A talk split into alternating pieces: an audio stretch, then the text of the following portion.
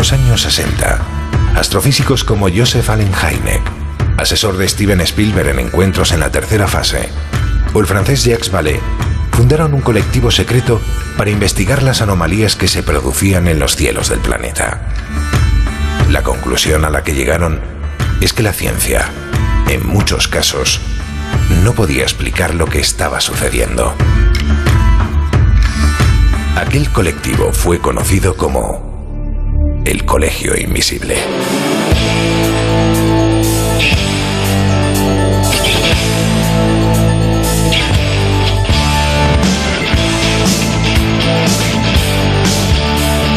El Colegio Invisible. El verano más misterioso ya está aquí. Con Jesús Ortega en Onda Cero.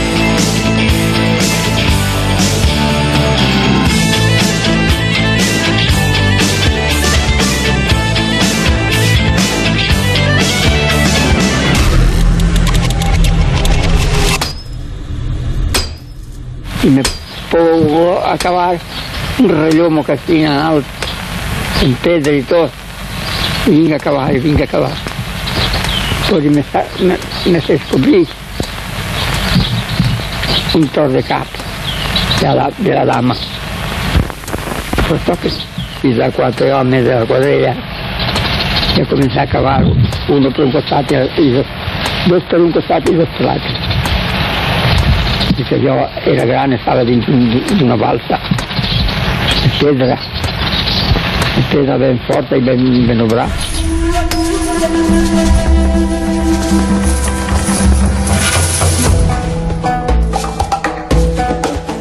Hace 125 años, el 4 de agosto de 1897, se descubrió de forma casual en la finca de la Alcudia una de las piezas arqueológicas más emblemáticas del patrimonio español y sin duda la más conocida del repertorio artístico de los íberos, la Dama de Elche. La versión oficial y más popular atribuye su descubrimiento al joven Manuel Campello, al que acabamos de escuchar.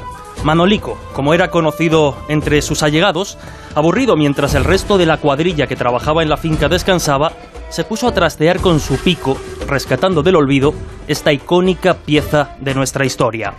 Más de un siglo después de su descubrimiento, la ilustre dama ha sido protagonista de numerosas aventuras y polémicas. Tardó menos de un mes en salir de España rumbo al Museo del Louvre en París y más de 40 años en regresar a nuestro país en plena Segunda Guerra Mundial. Llamó la atención de altos mandatarios nazis e incluso hubo reputados especialistas que no dudaron en afirmar que la pieza era un elaborado fraude moderno. Ya veis que hay mucho que contar sobre la Dama de Elche y lo vamos a hacer con una especialista de lujo. Pero no será lo único que nos ocupe esta semana. Hablaremos también, aprovechando la coyuntura, de fraudes históricos que intentaron cambiar el curso de la historia con nuestros compañeros ya habituales Miguel Pedrero y Juan José Sánchez Oro. En la segunda parte del programa, Laura Falcó entrevistará a uno de los escritores más populares de los últimos años para descubrir algunas de sus experiencias más extrañas. Y ya os adelanto, como siempre, que vais a alucinar. Pero no será todo, porque también estará con nosotros Juan Gómez, que hoy nos trae uno de esos casos increíbles que tuvieron lugar en la carretera. Así que atentos si vais conduciendo. Y si no, pues ya sabéis que os queremos muy activos y preguntones en las redes sociales. Estamos en Facebook como el Colegio Invisible en Onda Cero, en Twitter e Instagram como arroba coleinvisibleoc y a través de esas redes sociales con el hashtag coleinvisible podéis hacer vuestros comentarios, sugerencias y preguntas. Sin más, cuando son la una y ocho minutos de la madrugada, abrimos las puertas del Colegio Invisible aquí en Onda Cero.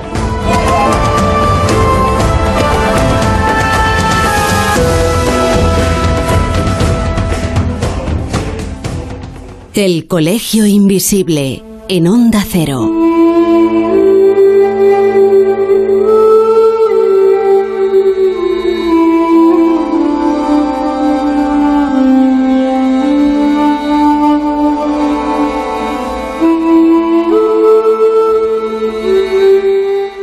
Ha ilustrado libros de historia, se ha estampado en billetes de curso legal, en fin, no hace falta demasiada justificación para hablar de la Dama de Elche como una de las piezas arqueológicas más icónicas del patrimonio español. De alguna forma, si me permitís el símil, es nuestro particular Tutankamón. Nosotros no queríamos dejar pasar la efeméride de su descubrimiento, hace 125 años, para repasar su particular singladura hasta la vitrina en la que hoy se expone en el Museo Arqueológico Nacional. También, como no, hablaremos de sus polémicas y de los interrogantes que aún la rodean. Y es que, desde el mismo momento en que fue rescatada de las garras del tiempo el 4 de agosto de 1897, las dudas en torno a ella comienzan a amontonarse. Oficial y popularmente se acepta que su descubridor fue el joven Manuel Campello, en parte por la versión que dio de la historia el arqueólogo Alejandro Ramos Folqués en 1944.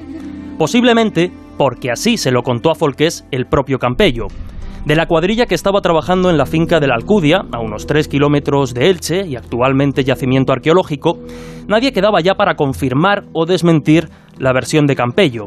Así, la historia de que, aburrido mientras el resto descansaba alrededor del mediodía, Manuel Campello se puso a picar hasta dar con algo que resultó ser la dama, se replicó en reportajes, libros y documentales. Sin embargo, recientes estudios llevados a cabo por la catedrática de Arqueología de la Universidad de Alicante, Sonia Gutiérrez, Lloret, y de la arqueóloga Ana María Ronda, desmontan la historia oficial del descubrimiento. Según sus trabajos y estas pesquisas, no fue Campello el descubridor de la dama, sino el bracero Antonio Maciá. Las expertas han demostrado que el chaval, Campello, de haber estado en el lugar del descubrimiento, habría cumplido ya los 18 años y no 14, como afirmaba y se puede leer en todas las versiones. Además, Campello, Manuel Campello, se equivocó alrededor de unos 50 metros al señalar el lugar exacto donde supuestamente se había topado con la escultura. Otro detalle que parece no secundar su versión son los golpes de pico que muestra la pieza, aún visibles de hecho, producidos durante el casual descubrimiento ya que no coinciden con la posición en la que, según Campello, encontró la dama.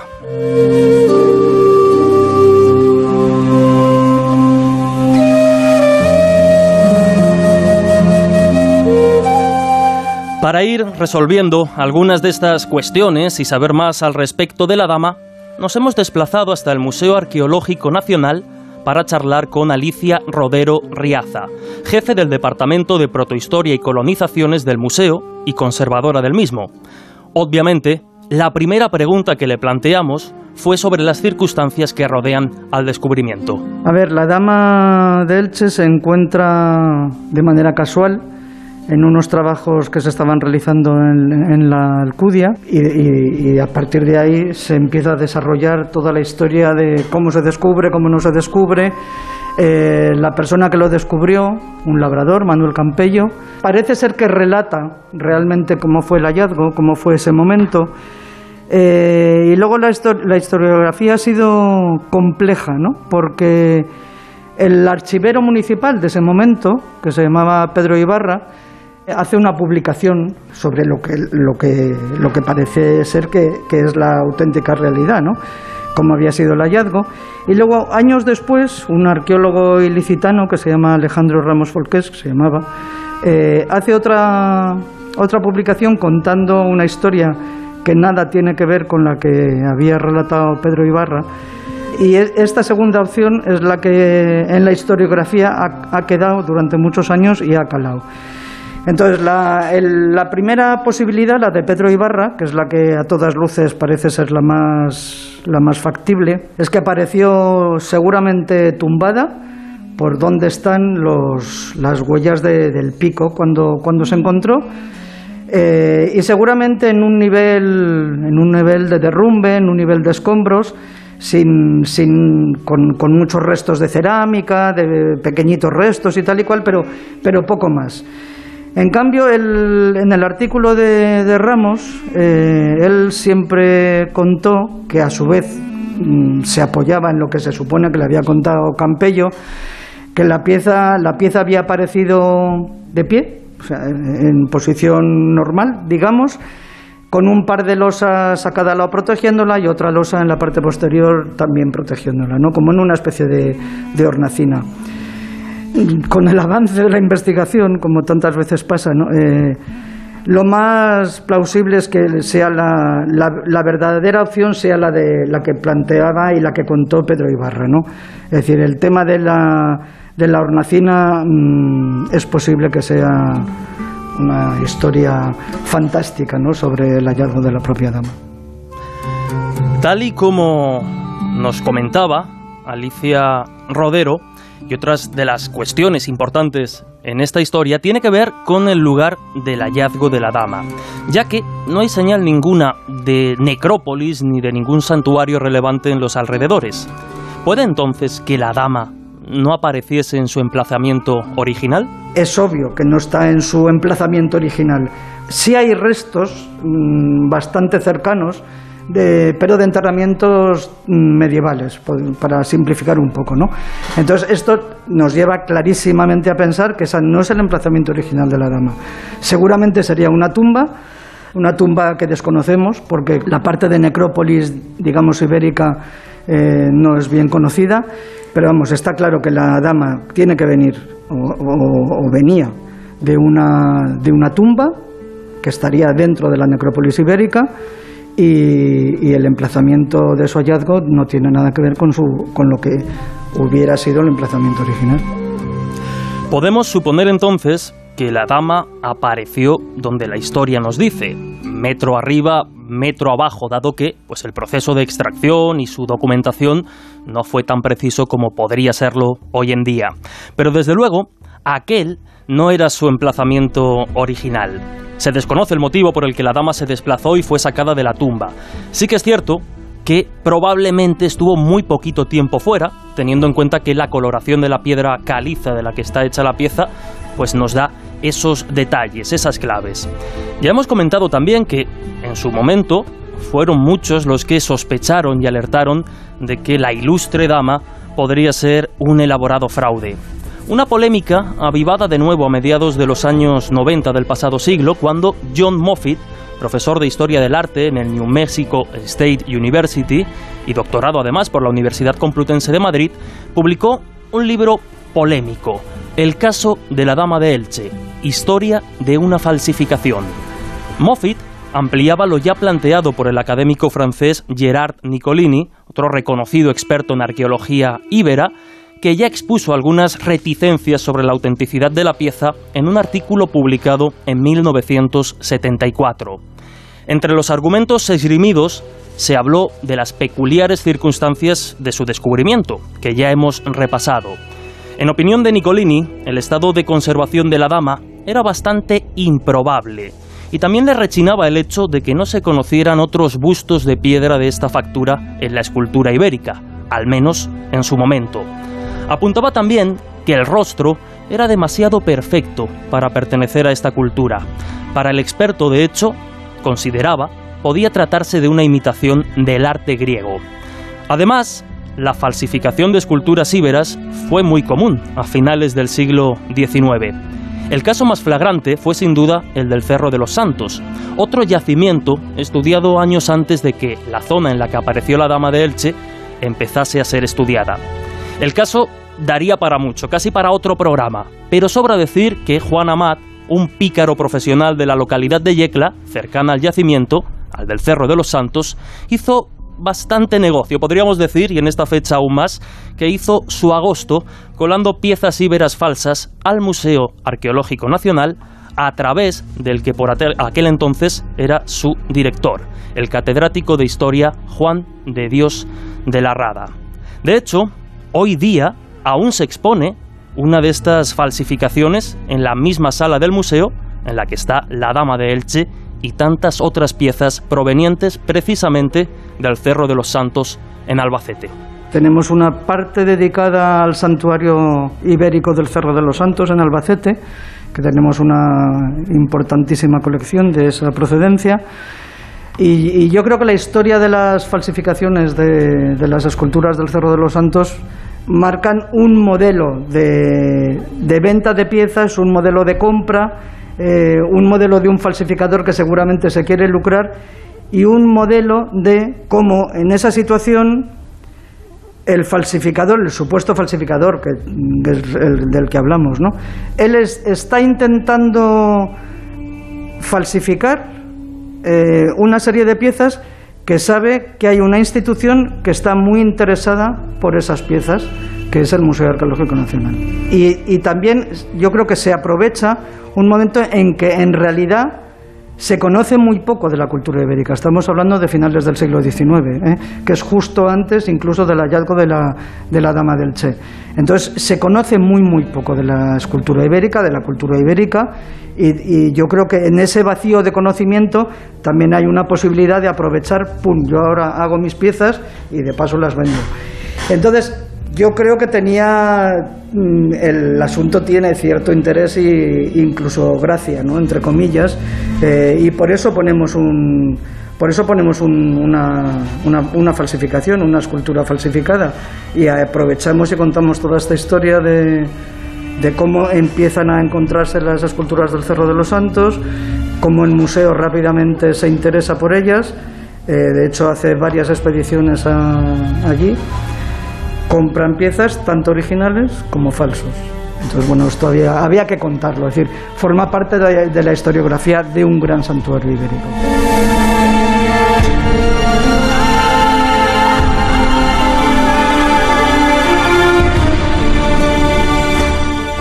Sin embargo, con el paso del tiempo y el avance de la investigación, todas las sospechas de fraude quedan despejadas ante la evidencia científica.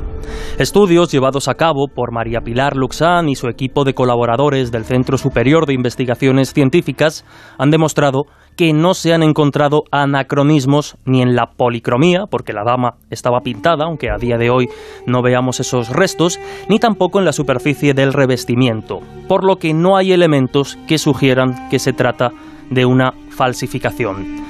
Eso sí, como podéis imaginar, el hallazgo, en su momento, finales del 19, no tardó en correr como la pólvora.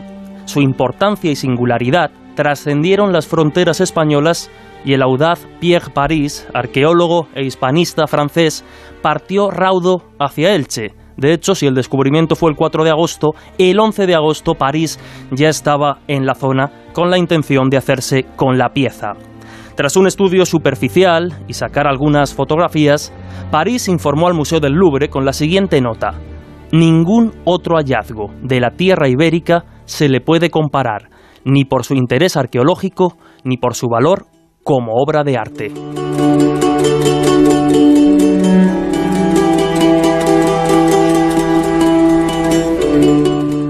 El doctor Manuel Campello, el propietario de la finca que nada tenía que ver con el presunto descubridor, intentó vender la dama a las instituciones oficiales en España, pero no parecieron demasiado interesadas por el hallazgo. Así, no se lo pensó demasiado cuando pocos días después Pierre Paris le ofreció 4.000 francos en nombre del Louvre. En cuanto se descubre la, la dama, el dueño, el dueño del terreno, que con aquella legislación de finales del siglo XIX era el dueño de la escultura, siempre se ha dicho que, él ofreció eh, la Dama del Che, entre otras instituciones, al Museo Arqueológico Nacional. Es porque quería venderla, claramente quería venderla. ¿no? Eh, es verdad que en el, en el museo en el archivo del museo nunca hemos encontrado esa oferta, pero bueno, eso aparte de ese dato, en ese interés de, venta, Pedro Ibarra, que es del que hablaba al principio, se había puesto en contacto con un importante arqueólogo francés, Pierre Paris, porque le había invitado a que conociera el Misteri. Y, esto es como tres o cuatro días después justo del hallazgo de la pieza, ¿no? y entonces París, que ya tenía una, una, trayectoria de trabajar en España, trabajar en, en, lo que más adelante ya se iría definiendo como cultura ibérica, evidentemente, consigue dinero de un, de un banquero y compra la pieza para el Museo del Louvre. Eh, entonces la pieza está allí hasta el año 41, que es cuando se, cuando se hace efectivo el intercambio de obras de arte entre los gobiernos de, de Franco y Petén un intercambio muy favorecedor para España Más de 40 años tardaría la dama en regresar a España. Y lo haría, como decíamos al principio, en plena Segunda Guerra Mundial. Así nos lo cuenta el periodista Paco Rodríguez. Tras la caída de Francia y la ocupación por parte de las tropas nazis, en 1940 el llamado gobierno de Vichy quedó en manos de un general, general Petain, que curiosamente había sido embajador en la España franquista. Este hombre mantenía muy buenas relaciones eh, tanto con Franco como con Serrano Suñer, que era el ministro de Asuntos Exteriores, y a partir de ahí se iniciaron mm, unas negociaciones en lo que podía ser la recuperación de ciertas obras de arte que estaban en poder del gobierno francés en julio de 1940 se encargó una investigación para ver los objetos artísticos españoles que poseía eh, el país vecino. A cargo de esta investigación eh, se puso a la Dirección General de Bellas Artes y al Comisario General del llamado Servicio de Defensa del Patrimonio Artístico Nacional.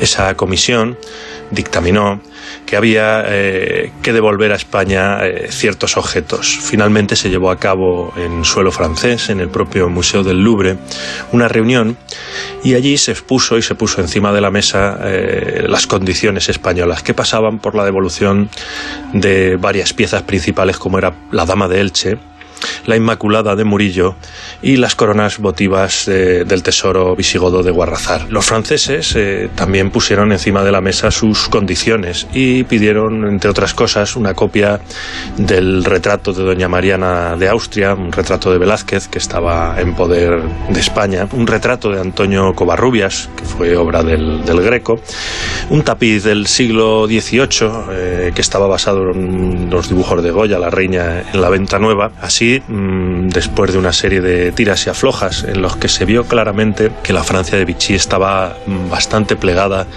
a, satisfacer eh, las demandas españolas. El 8 de febrero de 1941 las piezas eh, reclamadas llegaron en tren a la frontera y de allí a Barcelona, donde fueron custodiadas por la recién creada Policía Armada, los, los Grises. Eh, las piezas fueron verificadas entonces por el ministro de Asuntos Exteriores, Serrano Suller.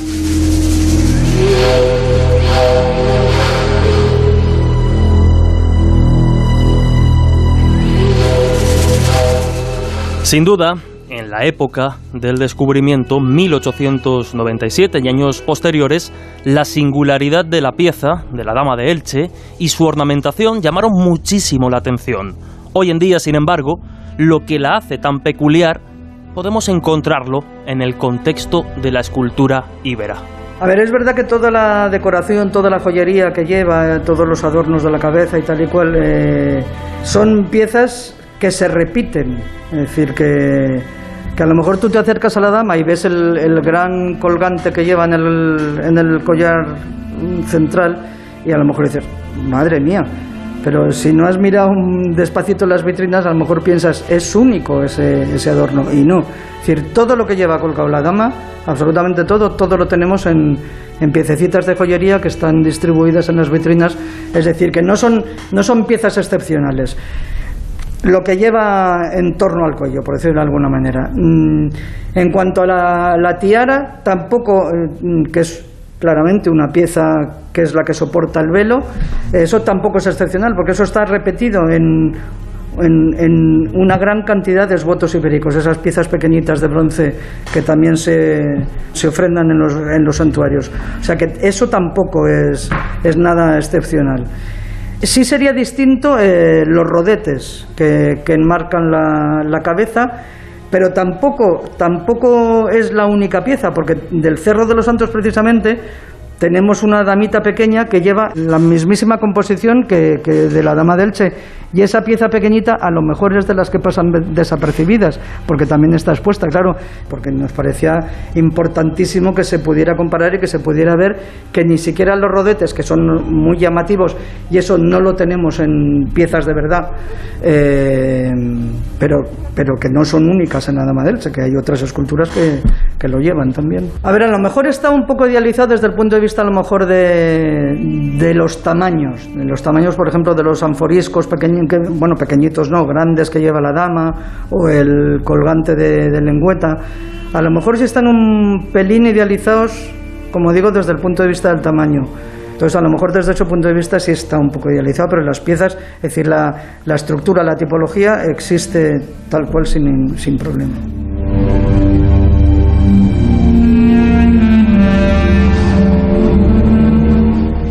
Y claro, después de todo este recorrido, falta responder aún a algunas de las preguntas más importantes. Entre ellas, ¿cuál fue la función de la Dama de Elche? Vamos a ver, está claro que, y aceptado ya por, toda, por todos, ¿no? por toda la investigación, que la escultura fue una urna cineraria.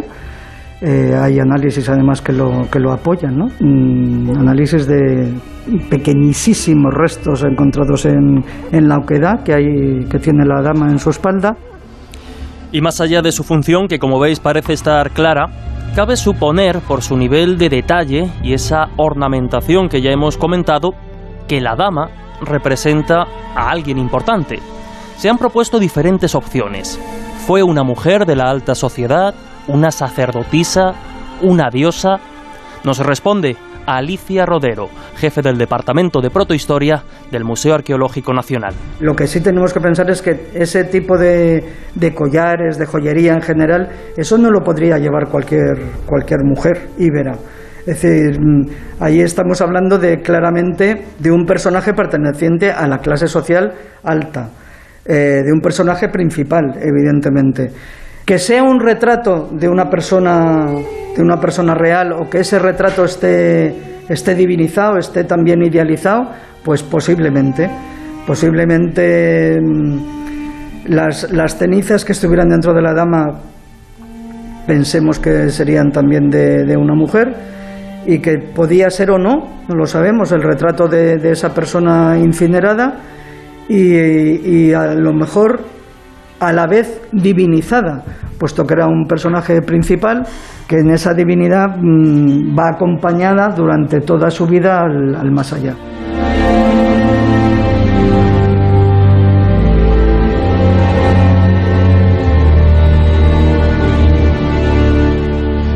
Sin duda, parece que uno de los grandes misterios, quizá el gran misterio de la Dama de Elche, sigue siendo su identidad. ¿Existe consenso al respecto? Bueno, es la última pregunta que le lanzamos a la especialista Alicia Rodero. Bueno, yo creo que el único consenso claro le pasa a todas las damas y, y demás es, es, que son personajes principales. Entonces está claro que estamos delante de, una, de un personaje principal de la sociedad, del conjunto social en el que, en el que vivían. ¿no?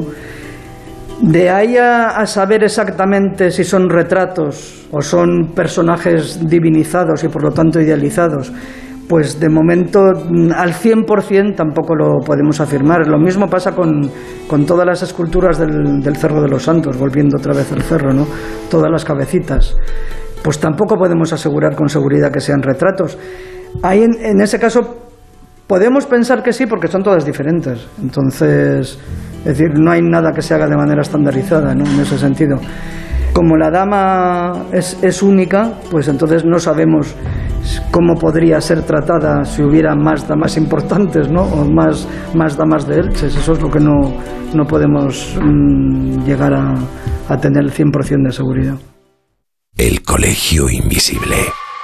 El periodismo de misterio ya está aquí, en Onda Cero.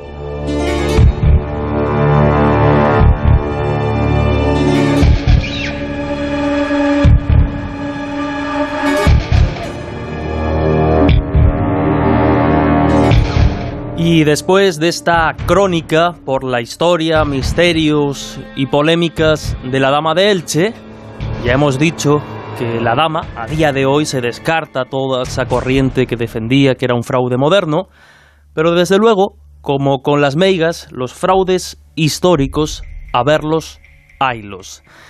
Y vamos a hablar de ellos, algunos de ellos, con nuestros compañeros, con este equipo de verano del Colegio Invisible, por un lado, Miguel Pedrero, ¿qué tal? Bienvenido. ¿Qué tal? Muy buenas. La Dama de Elche, ¿tú la has visitado en el MAM, Miguel? No, la verdad es que no. Vaya y, por Dios. Y estoy aprendiendo bastante esta noche sobre, sobre la Dama de Elche. Todos los temas son interesantes y tienen a su alrededor cantidad de misterios y de historias por explicar y sobre todo de anécdotas ¿no? alrededor del descubrimiento. Una curiosa que le hemos estado comentando y sé que a ti te gusta. John Moffitt, el autor de este libro polémico que bueno pues ya ha quedado obsoleto y algo desfasado, el del caso de la Dama de Elche, historia de una falsificación, lo comentábamos, tiene también un libro sobre aliens. Sí, Yo no sé si esto dice mucho a favor de él, pero bueno, lo tiene, lo tiene. No, pero es, un libro en Ediciones Atalanta desde un... Ciruela, Ciruela. Eh, perdón, Ciruela, es verdad. En Ciruela, desde un punto de vista bastante escéptico, él defiende la hipótesis de que todo lo que tiene que ver con el fenómeno ovni es una cuestión meramente cultural y vinculado con la tradición y la imaginería popular pero es muy interesante lo que, lo que cuenta en ese libro y bueno, nos llevaría, ah, ah, nos ah. llevaría mucho tiempo, pero es muy interesante. Has visto, Miguel, que hasta la dama de Elche la podemos relacionar con los aliens, aunque sea cogida con, con pinzas. Y en el otro lado de la mesa, nuestro compañero, el historiador Juan José Sánchez Oro. Juanjo, ¿qué tal? Buenas noches. Hola, muy buenas noches. Juanjo, la dama de Elche, nosotros estuvimos allí en el MAN realizando esta entrevista a Alicia Rodero. Desde luego, desde aquí mandamos nuestro agradecimiento tanto a Alicia como al, al, gestor del MAN que nos permitió estar allí, hacer esta entrevista y emitir hoy toda esta información. ¿Qué opinas tú de, la dama? Es una historia fascinante. Yo reconozco que, me perdía ¿no? con tantos detalles, pero una vez que, armas el puzzle es, fascinante. Bueno, a mí me parece que la, dama de Elche tiene, es tan interesante tanto la historia, es decir, la dama de Elche entra en la historia a finales del siglo XIX, como habéis estado aquí, como hemos podido escuchar. Y, esa, esa, historia que conocemos tiene por lo menos tres episodios que son absolutamente intrigantes, que son el descubrimiento, todas las intrigas que llevaron y que hemos comentado hmm. también aquí, hemos escuchado, que hicieron que en ese momento en el que está el nazismo dominando Europa, pues hace que, que venga la dama de Elche a España. Y luego hay un tercer momento que sigue siendo apasionante, que es la actualidad, que ahora mismo también la dama de Elche se ha convertido en un icono para muchos movimientos neopaganos o de diferente de, nueva espiritualidad que, que, entienden que de alguna forma la dama de Elche personifica a la diosa madre y por tanto la rinden culto de alguna forma. Yo recuerdo, por ejemplo, con algunos grupos con los que contactado los ñocátaros que entienden que directamente, y ahí sí que podríamos enlazar a la dama de Elche con cuestiones de, otros mundos, ¿no? porque creen que realmente la diosa madre pues pertenecería como a una entidad extraterrestre que de alguna forma se habría manifestado en esa época tan remota. Y luego la, la otra parte que es también apasionante es justamente la prehistoria, es quién era, eh, qué, de qué estamos hablando, si una aristócrata y, realmente eh, qué función tenía, porque aunque se sabe que ahora mismo es una urna cineraria, que son los últimos descubrimientos, ¿no? Gracias también un poco a la polémica con Moffitt, pues obligó a que a que tuvieran que rebatir y ponerse un poco las pilas con, lo que pasa también con algunas reliquias cristianas y tal, que basta que haya una acusación de falsedad, pues para que haya una serie de pruebas científicas que traten de, de averiguar la verdad. Entonces, en ese sentido hay que agradecer la que la que lió el bueno de Moffitt pero eh, sigue sin estar claro realmente cuál es esa función, porque aunque es una urna cineraria, parece que está claro que en la parte que tiene, la oquedad que tiene detrás, no caben los restos completos de una persona, entonces parece que sería casi una especie de como de relicario, ¿no? que tendría solamente eh, alguna parte de las cenizas, aparecieron restos de dientes, se detectaron allí fragmentos minúsculos de dientes, y no se sabe, por lo tanto, si era simplemente no una urna completa, sino una parte, porque se rendía culto de esa presencia de esos restos mortales que había ahí. Y hablando de relicario, muy, muy rápidamente, porque claro, mm, podríamos entrar en detalles mil de, la dama, pero también decían que ese collar que lleva podía ser una especie también de, de, reliquia o talismán, e incluso hablan de la, de la mirada, ¿no? que podría indicar algún tipo de, pista. Sí, yo creo que además tenemos un problema con la cultura ibérica, y es que, pero también con el resto de culturas que tenemos aquí en España, que es que hay, desde fuera me da la sensación que, que venden mucho mejor las cosas que nosotros. Eh, se habla mucho de los celtas y hay mucha mitología en torno a los celtas, a los druidas y tal. Eh, no hablemos ya de determinados lugares arqueológicos del exterior, pero sin embargo aquí en España, por ejemplo, la cultura ibérica, que es única en el mundo, que está repleta de misterio y de interés, eh, quizás también el problema es que no conocemos su lengua y no, no, tenemos posibilidad de escucharla directamente, pero el caso, de, por ejemplo, de la Dama de Elche, igual que se habla de la mirada de la Gioconda, yo mm, animaría a los invisibles a que se acerquen al Museo Arqueológico Nacional y se pongan a mirar de frente a frente la dama de Elche y miren cómo esa mirada parece como que está un poco entrecortada, como que no quiere mirar a lo alto y algunos consideran que eso sería una señal como de reverencia o de pudor porque podría ser una especie de sacerdotisa que está mirando a la divinidad y por lo tanto no se atreve a mirarla directamente a los ojos y entonces pues hace como ese gesto un poco entreabierto de reverencia ante lo trascendente. Y, y, no solo la Dama de Elche, yo reconozco que, que, la sala de protohistoria, la sala donde está la Dama de Elche, la Dama de Baza, la Dama oferente del Cerro de los Santos, que, que a mí me encanta la historia, algún día habría que, habría que, que analizarla, pues merece mucho, mucho la pena, ¿no? Pero está claro que la Dama de Elche, como decíamos, se ha convertido en, en icono de, de, la escultura ibérica. Y tú lo decías, ¿no? ¿Sabéis a quién fascinó en su visita a España buscando la mesa de Salomón, el Santo Grial y estas historias? Al mismísimo Himmler.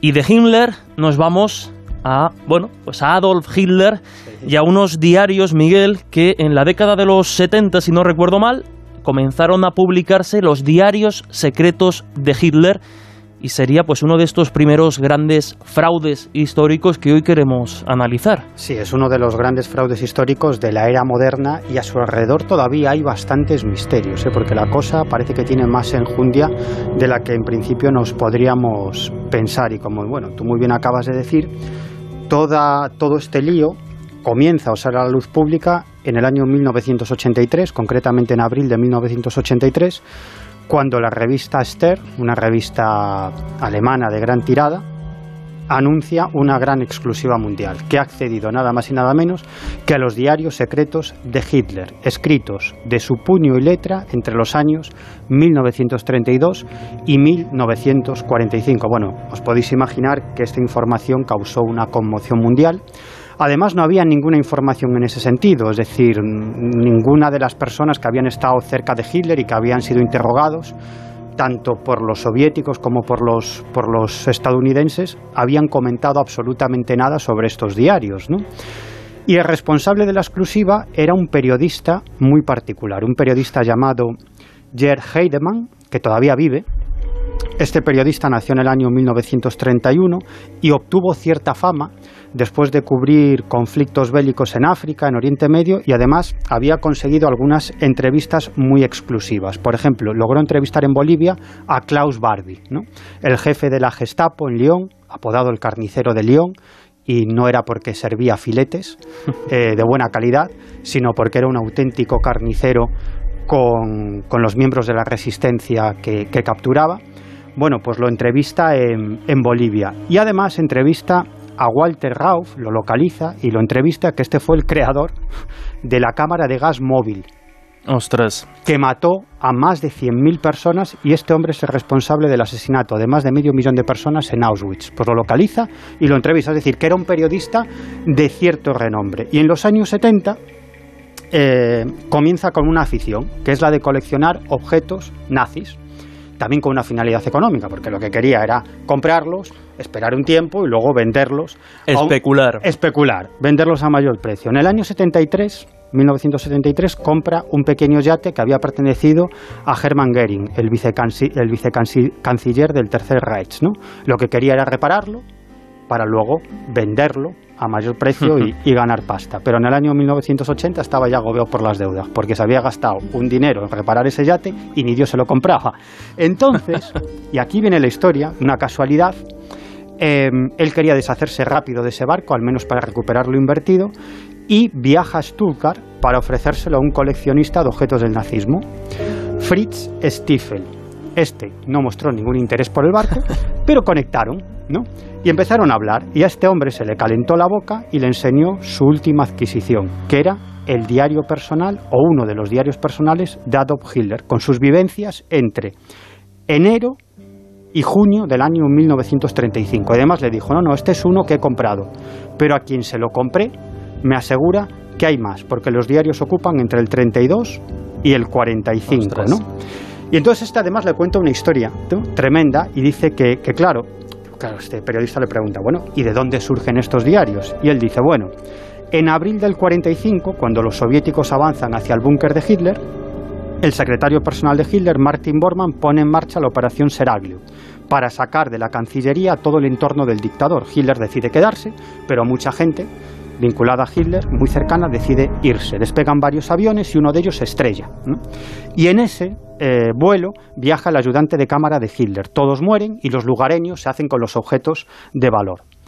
En ese mismo año, en el 45, los soviéticos capturan a Hans Baua, que era el piloto personal de Hitler.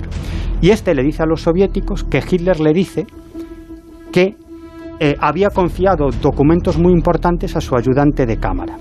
Y entonces se supone que entre esos documentos muy importantes estarían esos diarios. Esos diarios. Claro, el avión se estrella y los diarios o esos documentos de valor, que se supone que eran los diarios, desaparecen porque se los lleva esta gente, ¿no? Claro, el periodista dice, claro, comienza a investigar, dice, esto puede ser la gran oportunidad de mi carrera periodística. Hombre, la bomba, claro. Y ahí empieza la historia. Es la bomba. Empieza la historia y bueno, esto va a más. Se le presenta la oportunidad de localizar la, la fuente ¿no? de este pretendido diario y del que tiene más diarios. ¿Y cómo continúa, Miguel? Porque se acaba ofreciendo, y ahora llegaremos ahí, una, bueno, varias millonadas por, por esta exclusiva. Una auténtica pasta. Bueno, este hombre no le dice quién era su fuente, a quién le ha comprado ese diario, ¿no? Y se supone que hay muchos más. Pero él, este periodista, que era bastante bueno, a través de sus contactos en el submundo de los coleccionistas de objetos del nazismo, logra localizar al vendedor de ese volumen de los diarios de Hitler, ¿no? Y este hombre, el que ha vendido eh, este, este diario de Hitler, es un anticuario de Stuttgart llamado Peter, Peter Fischer, ¿no? pero era un seudónimo. En realidad, luego se supo que era el seudónimo que empleaba un falsificador de poca monta llamado Konrad Kujau, que había nacido en el año 38 y se había pasado varias temporadas en la cárcel por sus falsificaciones, es decir, que ya lo habían trincado varias veces. ¿no? Y entre otras cosas, este tío se dedicaba a comprar objetos del nazismo en Alemania del Este y los vendía a mayor precio en Alemania del Oeste, pero a algunos les añadía algún detalle falso para venderlos a un precio mucho más caro. ¿no? Claro, en realidad el bueno de Konrad Kujau solo había, solo había falsificado ese diario. Claro, y, y cuando el otro va buscando más, es como... Claro, eh, este va buscando más y el otro solamente había falsificado un diario que le había vendido al incauto. Le este del quedaban todavía nueve años de, de secretos. Claro, entonces se le acerca a este periodista del Ster, Gerd Heidemann, y se pone en contacto con él y le ofrece dos millones de marcos, que era en la época un millón trescientos mil dólares de la época, del año 1980. Es una pasta, claro. Este cuando recibe la propuesta, os imagináis, los ojos se les hace, se le hacen chiribitas, ¿no? Y dice, es la, la oportunidad de mi vida. Entonces, el hombre improvisa, ¿no? Y le dice, vale, yo creo que puedo conseguir todos los diarios a través de mi hermano, que es militar en Alemania del Este, pero necesito varios meses para que me los haga llegar aquí. Hombre, claro. Claro, en realidad lo que necesitaba eran unos cuantos meses para falsificar todos los diarios de Hitler, ¿no? Era cierto que tenía un hermano en Alemania del Este, pero no era militar. Trabajaba en la empresa eh, nacional de ferrocarriles de Ajá. Alemania del Este, ¿no? Bueno, el caso es que el, el periodista eh, convence a la revista, a Esther, para que ofrezca 9 millones Madre de marcos, es decir, casi 6 millones de dólares de la época, por los diarios. ¿no? Claro, eh, Esther ve ahí también negocio, porque dice, hombre, si, los, si, si ac- accedemos a este pelotazo a los diarios de Hitler, en primer lugar vamos a vender cientos de miles de ejemplares. ¿no? No, no llamaron año cero, Miguel, con la... Creo que no. No, Creo que no la tuvieron en cuenta, ¿no? Pero por otro lado, querían vender la exclusiva a medios de todo el mundo, que no fueran de Alemania, ¿no? Y con eso pretendían recuperar, Recuperar. esos 9 millones de, de marcos. Claro, recordemos que el periodista le ofrece a Cuyao solo 2 millones de marcos, pero es que Esther le da al periodista 9 millones. Claro, ¿qué pasa con los otros 7 millones? Esto es uno de los enigmas alrededor de esta historia, ¿eh? Claro, este hombre se pone como loco a falsificar esos diarios. Claro, no tenía ni puñetera idea de historia, ni del contexto de la época, ni de la Segunda Guerra Mundial. Entonces los diarios son bastante aburridos, no revelan prácticamente nada importante. Claro, porque se tiene que mover en ambigüedades y vaguedades porque no puede ir a... a- Claro, a detalles. e- y en esos diarios pues dice, pues eh, hoy he inaugurado no sé qué con no sé quién, ¿no? Ayer me encontré, pero no decía nada de, de valor prácticamente. Vamos a escuchar Sí. alguna de estas pildoritas, alguna de estas frases que, que se rescatan de esos diarios y habla precisamente de este al que, al que citábamos, a Heinrich Himmler.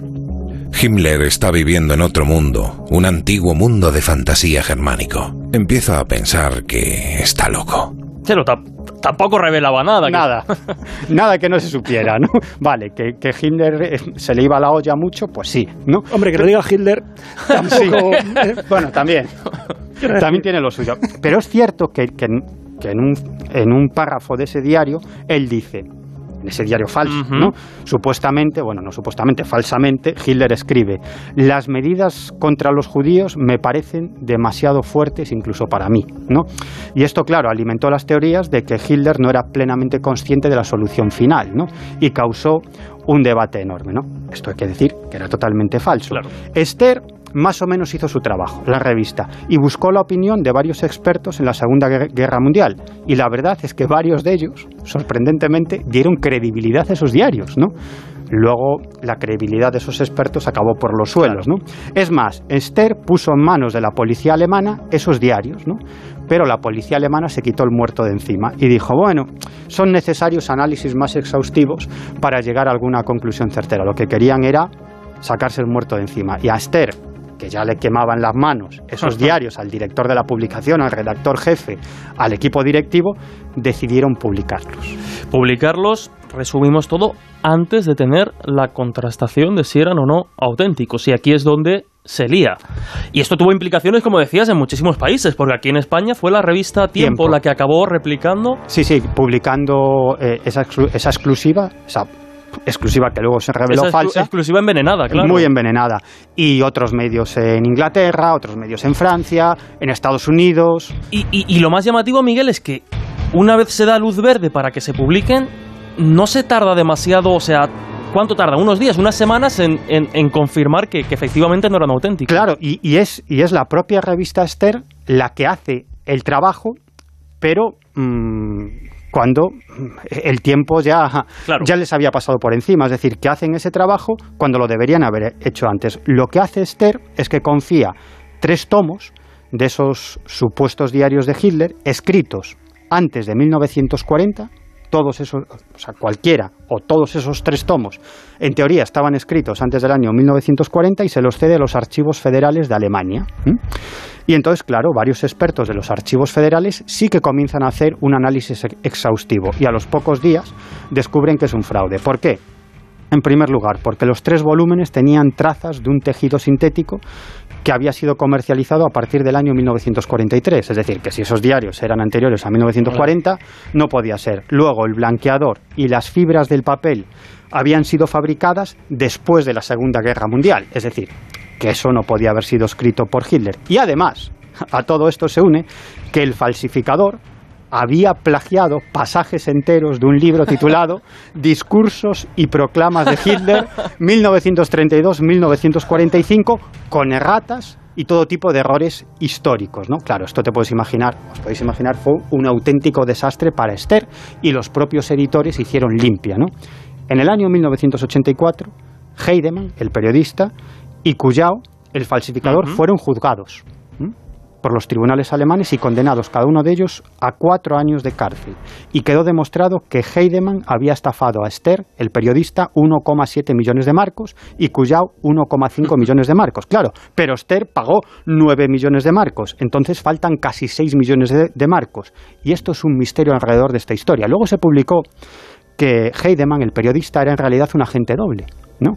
Es decir, que era un espía que trabajaba para la Stasi para el servicio secreto de Alemania Oriental. Él siempre lo negó, ¿no? pero salieron informaciones en ese sentido. Heidemann vive actualmente, tiene 90 años, Cuyao murió en el año 2000 y para terminar, una anécdota muy cachonda. ¿no?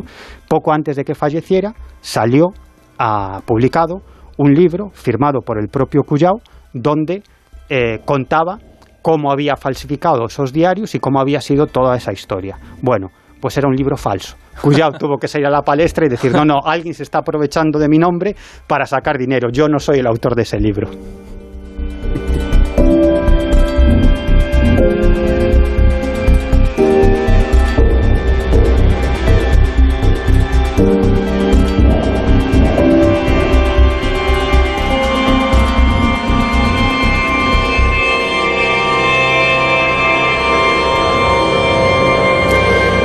Bueno, Juanjo, mm, puedes darle la vuelta, puedes doblar la apuesta de, de los diarios, falsos diarios de, de Hitler. Viajamos un poquito más atrás en el tiempo, eso sí, para que Sí. veamos que estos ingenios y estas falsificaciones no son solo contemporáneos y modernos. Claro, yo creo que, que, bueno, hay, hay una serie de falsificaciones a lo largo de la historia que justamente lo que han pretendido no es solamente sacar dinero, sino que lo que han pretendido ha sido cambiar la historia. En este caso que comentaba Miguel, no tanto, había evidentemente una intención lucrativa, pero bueno, sí que cambiaba, como decimos, algunas, bueno, como habéis estado comentando, algunas cositas del perfil psicológico Claro. que tenía Hitler y además siempre es súper interesante el poder acceder a la mente de uno de estos personajes históricos, en una mente tan turbulenta, tan turbia y envenenada hecho, como la que tenía Hitler. ¿Cuántos libros no hay pues analizando ese, ese perfil, cómo era, cómo fue su infancia, cómo pudo influir? Claro, imagínate que, que pudiéramos acceder al diario de Jesús, porque lo que tenemos son los evangelios. Bueno, Sería tremendo tener el diario de Jesucristo. tiene casi in- 12 tomos ya de-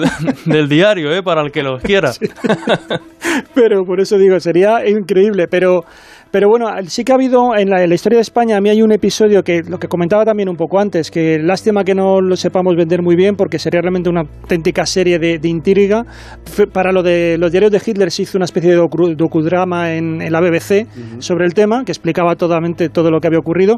Y aquí tenemos algo que se denominan los plomos del Sacromonte o los libros plúmleos, que es justamente una falsificación que se hizo en el siglo XVI para intentar cambiar la historia de España, fundamentalmente la historia de Granada, pero también hasta cierto punto la historia de la cristiandad, y que estuvo involucrado allí eh, el Vaticano, eh, diferentes grupos de, de poder local que ha tenido mucha trascendencia y que ahora además animo también a que puedan visitarlo si quieren porque parte de estos libros plumbeos se pueden ver en la Abadía del Sacromonte en Granada.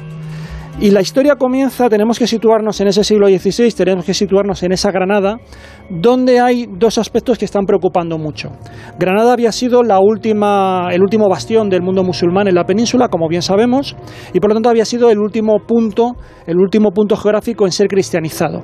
Tenemos ahí una gran población mayoritaria de musulmanes que se habían pasado al cristianismo, eran los moriscos, pero claro, estos son cristianos considerado- considerados nuevos, son como de segunda, frente a los cristianos viejos. Entonces están bastante marginados, todo lo que es su cultura está hasta cierto punto también ha sido represaliada, ha sido prohibida, no se puede hablar o se está un poco haciendo que el árabe también vaya desapareciendo frente a lo que es el, el nuevo, el nuevo cristianismo que se ha instalado allí. Eso por un lado, pero claro, también es una diócesis eh, eh, católica, pero también ha sido la última en llegar a todas las diócesis que hay en la península.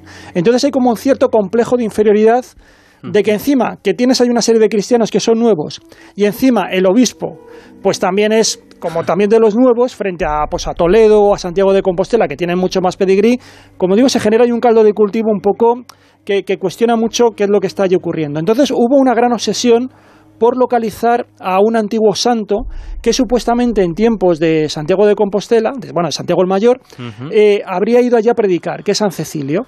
Ese es un poco el contexto. Bueno, pues de pronto ocurre que en el año 1588, que era un año que además determinados profetas decían que iba a ocurrir algo importante, en ese año 1588 están haciéndose una reforma de la torre turpiana, que era una, la torre que era el antiguo minarete de la mezquita donde se está levantando la Catedral de Granada. Y en esa excavación aparece de pronto un- una caja donde hay un pergamino escrito en árabe, en castellano, en latín y que tiene algunas letras intercaladas en caracteres griegos. Aparece también una imagen de la Virgen que está como vestida literalmente como de forma egipciana y luego tiene también una- un trozo de, de velo o un pañuelo que se atribuía también a la Virgen María. Y hay un hueso del dedo de San Esteban. Todo esto aparece aquí y eh, el pergamino, que es un pergamino muy curioso que se puede ver allí en la abadía del Sacromonte, está escrito con diferentes colores las letras de tal manera que tú, Co- si lees, Como la historia interminable que está. tiene- si tú vas leyendo las letras de un mismo color, vas obteniendo un, un registro y si lees las letras del otro color, obtienes otro registro.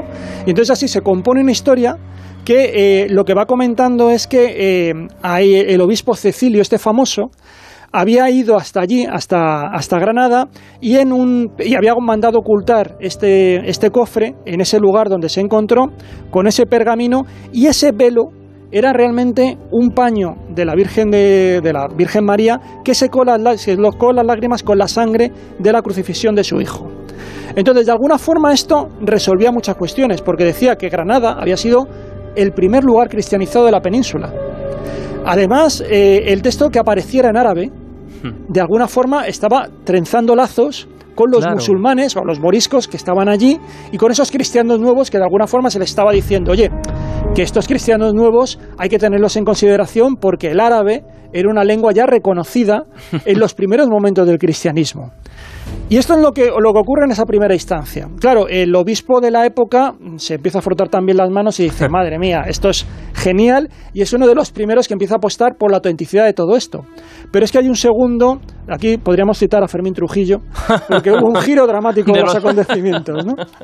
Y es que eh, pocos años después, en 1595, un buscador de tesoros eh, empieza a ir a la, colina que ahora se llama del Sacromonte, pero que entonces se llamaba Valparaíso, y empieza a encontrar allí una serie de, de, láminas de plomo, escritas también en un árabe extraño, que llegan a llamar árabe salomónico, y que empieza a reunir láminas, porque empieza, y unas láminas empiezan a anunciar que se van a encontrar otras, y estas láminas al final van a eh, conformar lo que se han denominado los libros plumbios, hasta 22 textos, que recuerda mucho a lo que fue la aparición de los de los eh, pergaminos del Mar Muerto, porque es un poco igual. Empiezan a aparecer, a aparecer durante cuatro años, empiezan a aparecer estos objetos y ahí tenemos ya de todo. Hay evangelios, hay textos mágicos de, con el sello del Salomón. Y todo esto escrito en ese árabe. En este árabe extraño, que tiene muchos problemas al principio para traducirlo, es más, tan extraño que los textos iban anunciando que iban a aparecer otros. O sea, es un poco como las apariciones de la Virgen, que unas anuncian otras. Y hay un texto final que se supone que estaba, iba a aparecer escrito por el puño directo de la Virgen María. Y ese texto sigue sin estar descifrado porque no se sabe lo que, lo que dice, no ha sido capaz, no ha sido capaz de transcribirlo. ¿no? Bueno, todo esto se monta un jaleo monumental porque también aparecen acompañados de huesos que se consideran que son los huesos de San Cecilio y ya todo encaja a la perfección. Y lo que tenemos aquí es que todo esto va a disparar eh, el fervor popular, este monte de Valparaíso se va a empezar a llenar de, cruces, hasta 1.200 cruces va a haber allí, de todo lo que es un lugar de peregrinación. Por eso se va a empezar a llamarlo, a llamarse ese monte el Sacromonte. Y ya el, el obispo de la época va a montar un parque temático.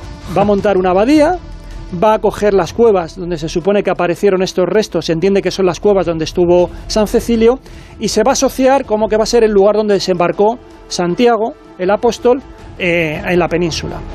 Ahora mismo quien vaya allí va a encontrar esa abadía, va a encontrar estos objetos que durante mucho tiempo estuvieron en el Vaticano, estos libros plumbeos, que se trajeron aquí creo que fueron en el año 2000 o aproximadamente. hace poquito. Hace muy poco.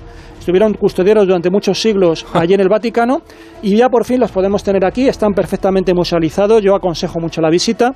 En la abadía van a ver esta parte, en la parte de arriba van a ver estos, estos libros plumbeos, en la parte de abajo van a poder ver las cuevas donde estaban los restos de San Cecilio y de otros discípulos de Santiago, una de las cavidades donde se supone que celebró la primera misa Santiago cuando llegó aquí.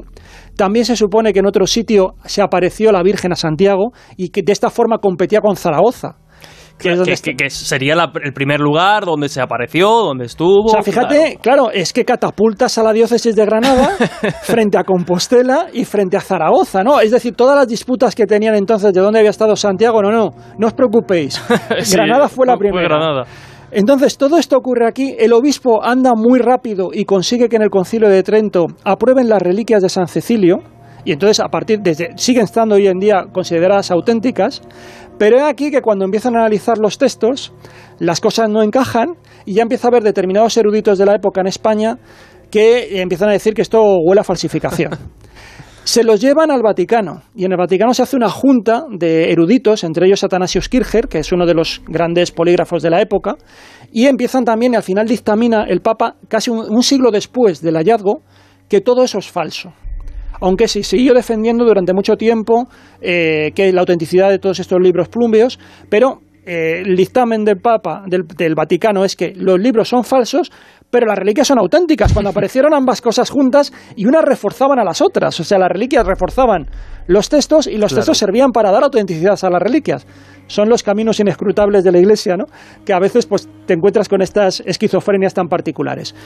El caso es que, como digo, al final todo esto eh, queda el saber quiénes son los que estuvieron detrás. Y aquí las sospechas de los eruditos son que parece ser que era un grupo de moriscos, seguramente algunos de ellos más o menos teólogos, gente que, como digo, estaba recibiendo la marginación de los cristianos nuevos, de, perdón, de los cristianos viejos, porque se les consideraba cristianos viejos, y cuando tú lees los textos, lo que te encuentras allí es una especie de sincretismo entre aspectos, por ejemplo, del Corán y de los Evangelios. Entonces te encuentras que, por ejemplo, no queda muy claro si Jesucristo fue crucificado o no, que es justamente lo que se dice en el Corán. En el Corán, el Corán defiende que Jesús es un profeta más, pero no acepta que muriera y que resucitara. Ellos eh, lo que defienden buena parte del mundo musulmán es que tuvo un doble, no fue crucificado, sino que se fugó. Cristo se fugó y entonces hubo una figura ahí que sufrió martirio por él. Y entonces eh, eso aparece más o menos recogido de una manera un poco ambigua en estos textos.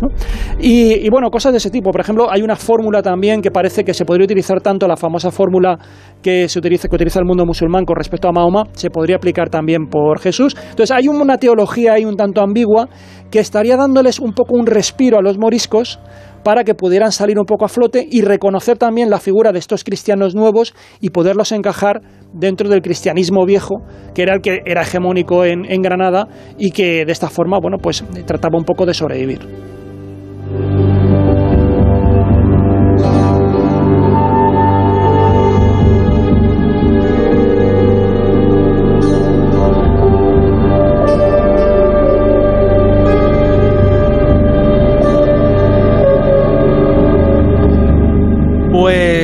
Aquí quedan estos dos ejemplos de fraudes históricos que representan muy bien la intencionalidad de por qué se hacen. Por un lado, el lucro, el ganar dinero con algo muy sensacionalista como los diarios de Hitler, y por otro lado el ejemplo que nos has puesto Juanjo de estos libros púmbleos, eh, pues que intentaron cambiar o condicionar la historia para un beneficio eh, propio, para el beneficio en este caso de una, de una comunidad, de una minoría. No hay tiempo para mucho más, como digo, tenemos que ir con el resto de compañeros, así que Juanjo Miguel lo dejamos hoy aquí y nos volvemos a escuchar la semana que viene con un tema que va a traer cola, va a dar que hablar. Adelantamos algo un poquito, sectas y cloacas del Estado. Ahí lo dejamos. Casi nada. Casi nada. Miguel Pedrero, muchísimas gracias. Hasta la semana que viene. Hasta la semana que viene. Juan José Sánchez Oro, Juanjo, gracias. Gracias. Una recomendación muy rápida, que la gente además de ir al Museo Arqueológico a ver la Dama de Elche, se pase por Elche a ver el museo, porque ahora mismo hay justo una exposición muy interesante sobre la Dama de Elche y merece la pena. No solo sobre la Dama de Elche, sino sobre toda la noción de la mujer en el mundo, en el mundo ibero. Juanjo, muchísimas gracias. Hasta la semana que viene. Un abrazo muy grande.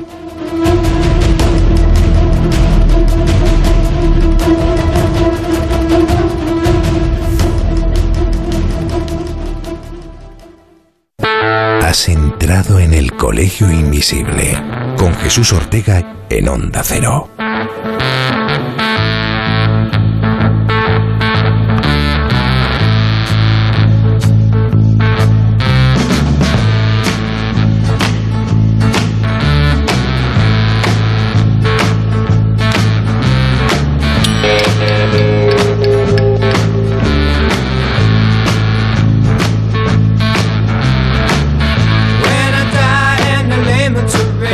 Continuamos en el Colegio Invisible, aquí en Onda Cero, cuando son las 2 y 6 minutos de la madrugada y afrontamos ahora la parte más misteriosa y extraña del programa.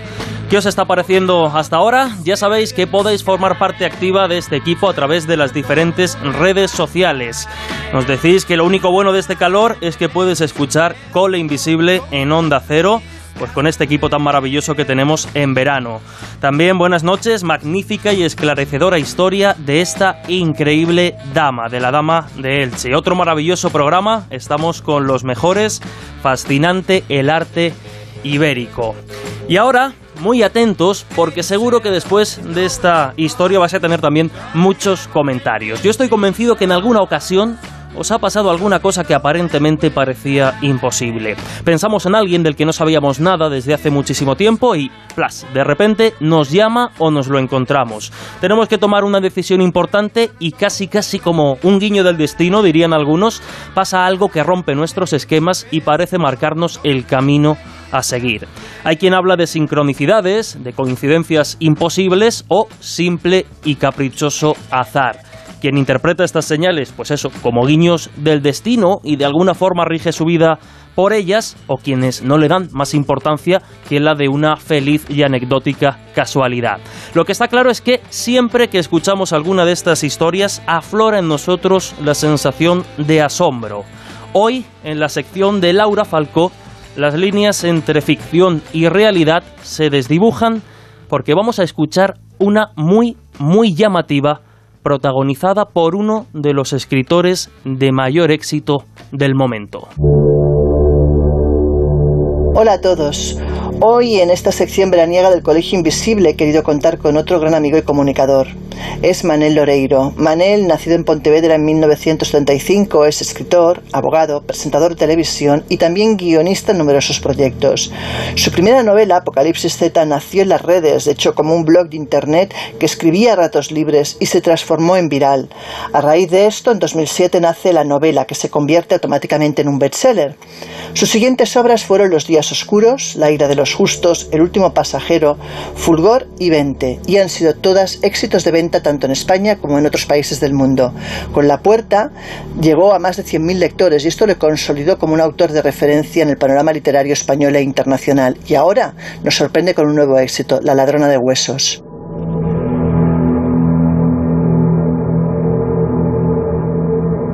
El Colegio Invisible en Onda Cero. Pues nuevamente, como en el resto de casos, quise saber si Manel había vivido algo anómalo en su vida. Y esto es lo que me respondió.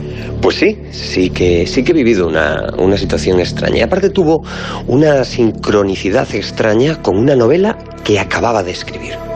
Y claro, la curiosidad mató al gato. Así que enseguida quise saber algo más. Escuchémosle.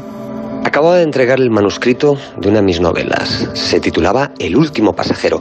Era una historia ambientada en un crucero alemán a mediados de los años 30. Al principio de la historia aparecía un pequeño buque carbonero. Decidí que ese barco se tenía que llamar con, pues, con uno de los nombres que llevaban todos los buques o casi todos los buques comerciales eh, británicos de aquella época. Eh, casi todos esos pequeños buques de transporte llevaban nombres de accidentes geográficos de las islas británicas. Un estrecho, un río, una ensenada. Entonces, para bautizar aquel barco, que aparecía al principio de la historia, cogí un viejo atlas, lo abrí por la página de las Islas Británicas y fui resiguiendo con el dedo hasta encontrar un estrecho. Me gustaba el nombre, era el estrecho de Ballaster, Pass of Ballaster. Ese iba a ser el nombre del barco que al principio de El último pasajero, que esa era la novela, se iba a encontrar flotando un enorme transatlántico alemán en medio del océano Atlántico a la deriva y sin tripulación a bordo. Cuando ya está entregado el manuscrito, cuando ya está en imprenta, yo ya me he liberado de las correcciones, ya estoy feliz y relajado, de repente estoy eh, un día en casa de un amigo, mm, tomando pues eso, una barbacoa, cuando veo que en la puerta de su casa hay colgada una campana naval. Una vieja campana de bronce que estaba al lado de la puerta principal. Me acerco hasta ella y para mi sorpresa cuando veo la inscripción, veo que pone Pass of Ballater. El mismo nombre, menos una letra. En vez de, en vez de Pass of Ballater, Pass of Ballater. Claro, imaginad mi sorpresa, mi pasmo, cuando de repente veo esa serendipia, esa casualidad. Me giro Inmediatamente busco al dueño de la casa y le pregunto de dónde ha salido esa campana. Y me dice que no lo recuerda muy bien, que la compró su abuelo en los años 70, le parece recordar, en un viejo desguace en Vigo. Fui incapaz de relajarme en lo que quedaba de velada y el lunes siguiente me fui hasta ese desguace naval en Vigo, hasta ese astillero. Y resulta que rebuscando en sus archivos descubren que esa campana había salido del desguace de un viejo burque carbonero británico que había sido desguazado allí en los años 70 que se llamaba Pass of Ballater. Cuando repaso el Atlas me doy cuenta que yo he transcrito mal el nombre, que esa S que le añadí yo no existía, que el estrecho se llama Pass of Ballater. Con lo cual, en definitiva, un barco que no existía, un barco que era simplemente fruto de mi imaginación, ese barco que aparece al principio de la historia, de repente, por arte de magia, por arte de vete tú a saber lo que, resultó ser un barco real que tenía exactamente la misma historia que yo le había dado en la novela. Al oír esta historia no pude evitar querer saber qué explicación le daba a él, y esto es lo que me contó. No sé muy bien qué explicación darle a esta casualidad.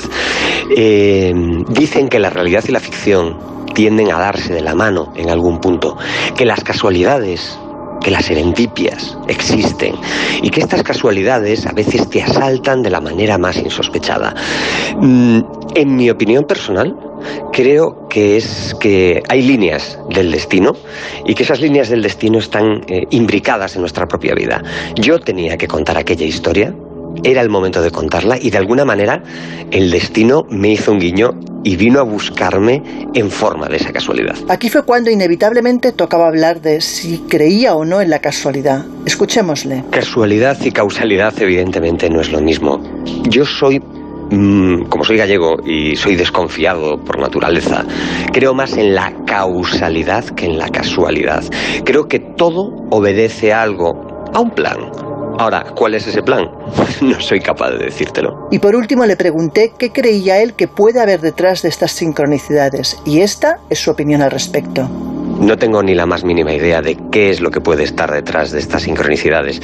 Mm, es una muestra más, eh, porque sé que no soy el único al que le ha pasado una experiencia de ese estilo, porque sé que a más escritores le ha sucedido, sé que a más personas que no se dedican a las artes creativas le han pasado cosas así, que no son una mera consecuencia del azar. Hay algo, hay una pauta, hay un patrón, pero este patrón no sé exactamente ¿A qué obedece? Y esa es quizás una de las grandes preguntas que nos tenemos que acabar formulando. Eh, estos eventos singulares que, que pasan de vez en cuando en la vida, que le pasan a prácticamente todo el mundo, ¿Es porque estamos programados para que sucedan? ¿Es nuestro cerebro que nos juega extrañas pasadas? ¿Tenemos algún tipo de capacidad de presciencia, de precognición? ¿O simplemente es una broma cósmica, un guiño. La verdad es que las posibilidades se multiplican, pero la respuesta, sinceramente, es que no tengo ni idea. Pues nada, una semana más cerramos esta sección veraniega y espero que nos continuéis acompañando la semana que viene. Un abrazo a todos. El Colegio Invisible en Onda Cero.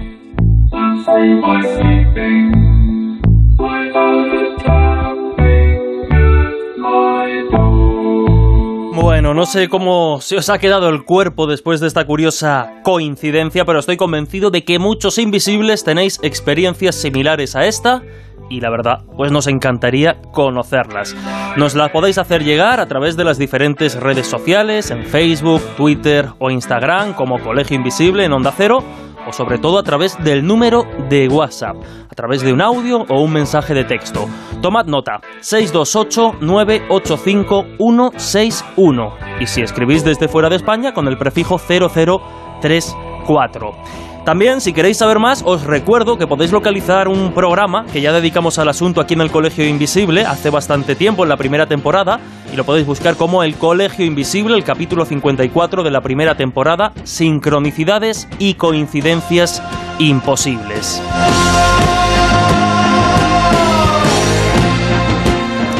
Y también recordar, ya lo sabéis, que la sección de Lorenzo Fernández esta temporada, en esta temporada de verano, no se emite, sino que va directamente al podcast. Lleva por título Mentes Maravillosas. Y esta semana eh, pues la entrevista, la charla es con un muy muy buen amigo de este programa, el artista Santiago Picatoste, ganador de diferentes premios internacionales con una increíble obra a sus espaldas.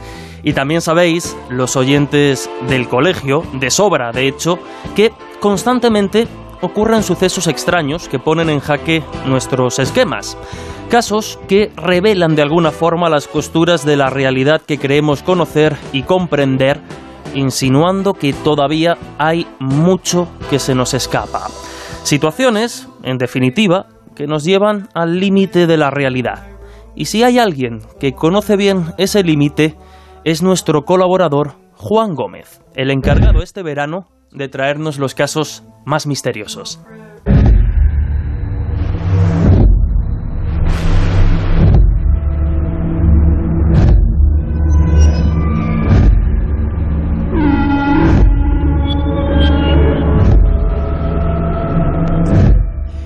Y si hay un escenario donde los sucesos de alta extrañeza suelen manifestarse con cierta asiduidad, son las carreteras. Son muchos los fenómenos de extrañas apariciones, de avistamientos ovni, protagonizados por cientos de testigos, por no decir miles, mientras conducen, sobre todo de noche, por carreteras solitarias en muchas de esas situaciones. Es más, seguro que en estos momentos muchos nos escucháis desde un coche o un camión.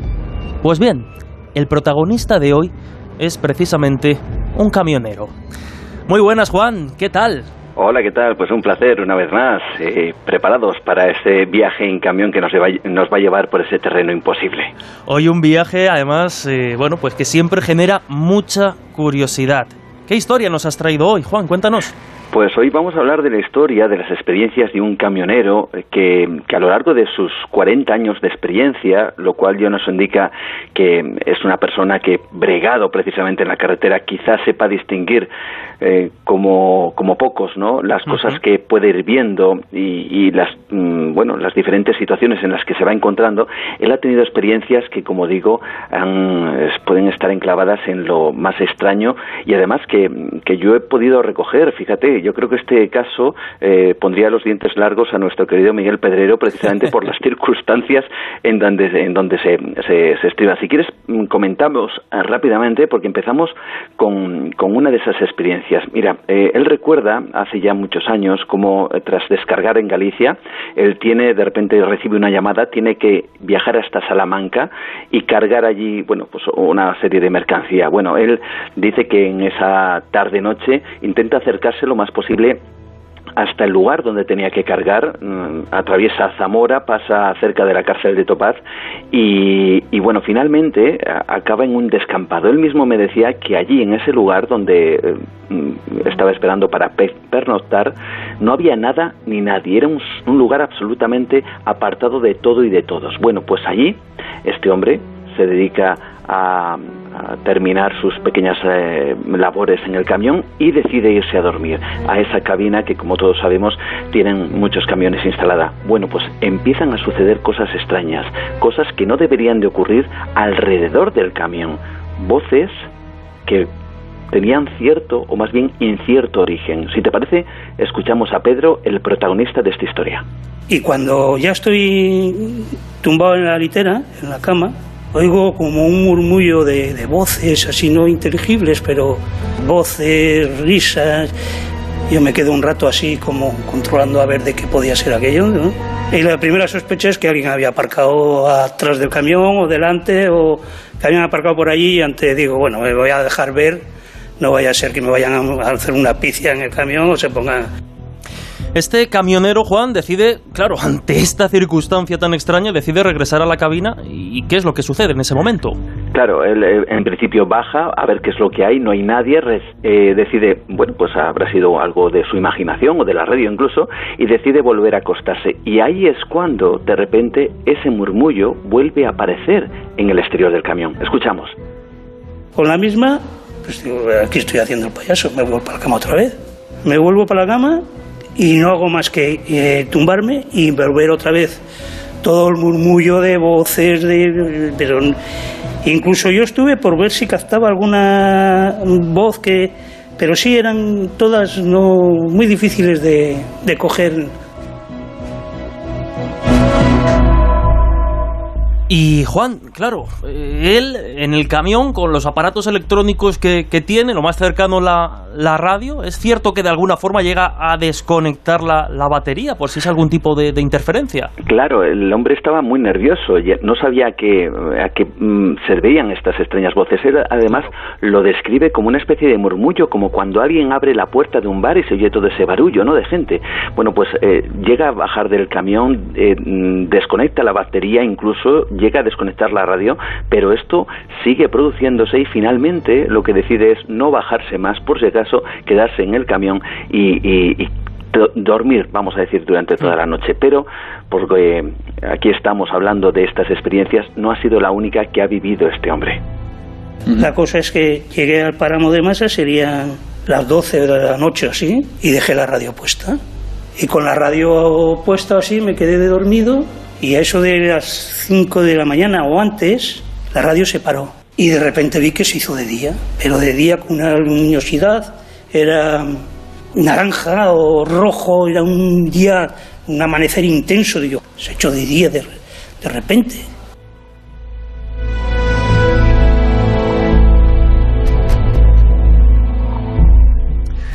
Y es aquí, Juan, cuando ya la cosa va tomando un cariz realmente extraño, porque sucede algo que Pedro sí que no sabe explicar. Aquella luz, de hecho, empieza a rodear el, camión de alguna forma.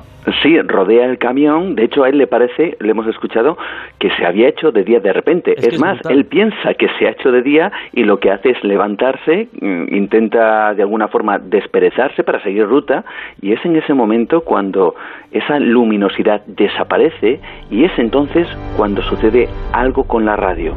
Algo que desde luego nos deja sin palabras.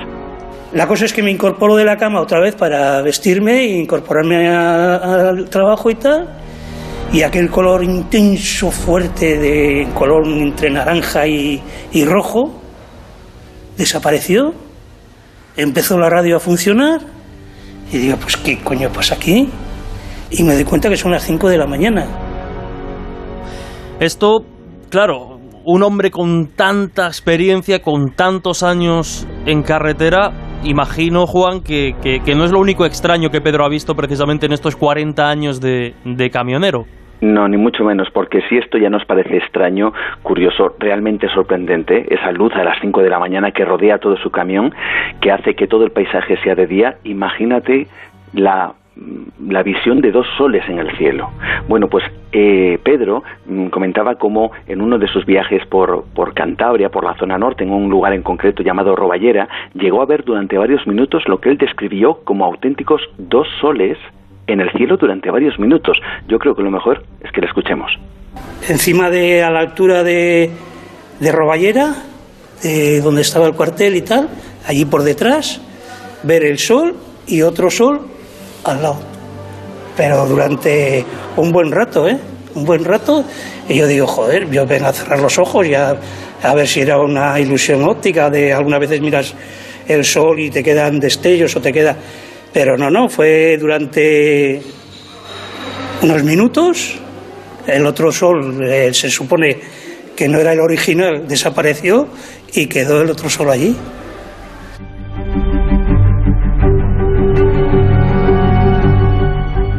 Juan, qué decir, experiencia increíble y desde luego hacemos ese llamamiento que ya hacíamos al inicio, ¿no? A todas esas personas que pasan tanto tiempo en carretera, ya sea conduciendo un camión o un coche o cualquier medio de transporte, que tengan casos extraños, que nos lo hagan llegar a estas vías de comunicación del Colegio Invisible porque estaremos encantados de conocerlas. Y qué decirte, Juan, que siempre es un placer escucharte, siempre es un placer conocer estas historias que nos traes, que como decíamos al inicio nos ponen al borde, al límite de la realidad y nos hacen dudar de que, desde luego, conocemos todo. Todavía hay muchas cosas que se nos escapan.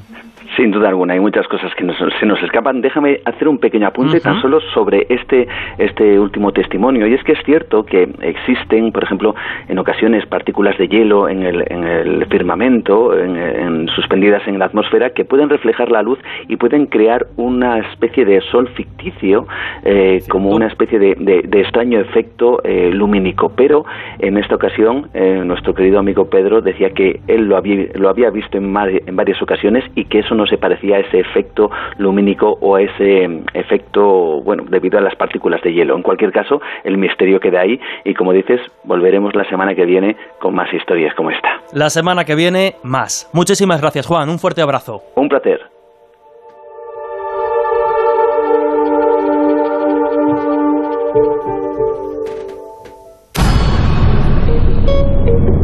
Historias así solo ocurren en el colegio invisible. Llega el fin de los finales, llamas brillan en el cielo, saltaremos por los aires bajo columnas de fuego. 24 horas nos quedan, ya importan menos las penas que antes nos dolían tanto.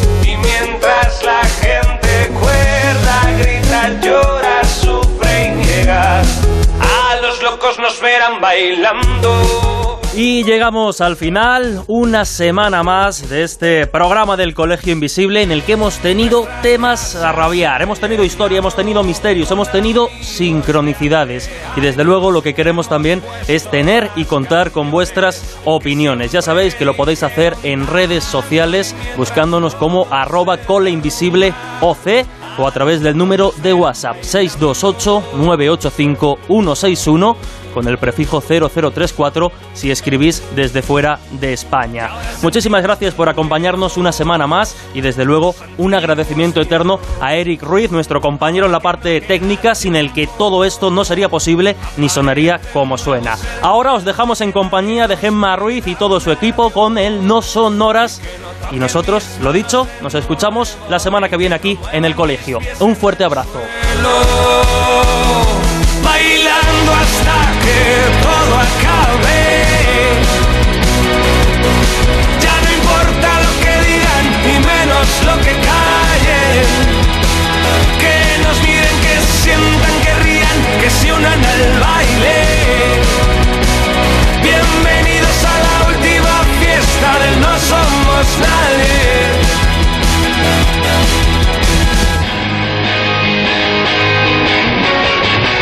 Chocan nubes contra el suelo sobre santos y